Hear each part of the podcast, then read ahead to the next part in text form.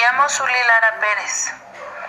Eh, actividad integradora 4 de la información al conocimiento. El propósito de, de esta exposición es poder narrar un poco del texto Escuchar con los ojos a las muertas por Carlos Monsiváis el 31 de enero de 2003. El texto nos deja ver la violencia, la impunidad y el abandono en el que viven las mujeres de Ciudad Juárez.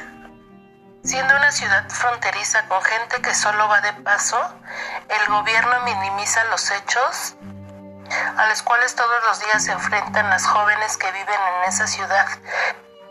Violencia extrema, asesinatos de mujeres todos los días, además con un gobierno incapaz de resolver un solo caso, que en su mayoría son mujeres jóvenes, madres solteras, con la necesidad de salir todos los días a trabajar, pero no queda otra que trabajar en las maquiladoras, que están rodeadas de lugares inseguros, callejones, hoteles de paso, bares, el lugar perfecto para que el gobierno se lave las manos y diga que a cada mujer asesinada y tirada en un basurero, se lo merecía por su forma de vestir, por su forma de caminar.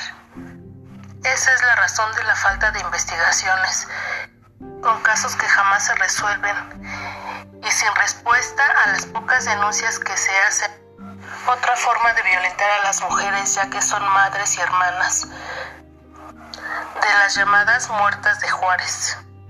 Otra razón por las que olvidan a las mujeres es que el gobierno está más interesado en los convenios y tratos que tiene con el narcotráfico, ya que es más jugosa la ganancia por medio de eh, narcotráfico de armas, que sin lugar a dudas esto acrecenta la violencia en el Estado.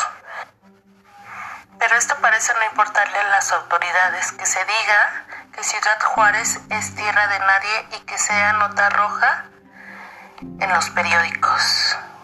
La intención del texto es dar a conocer el grado de violencia y la impunidad con la que se maneja en los gobiernos en esta ciudad fronteriza.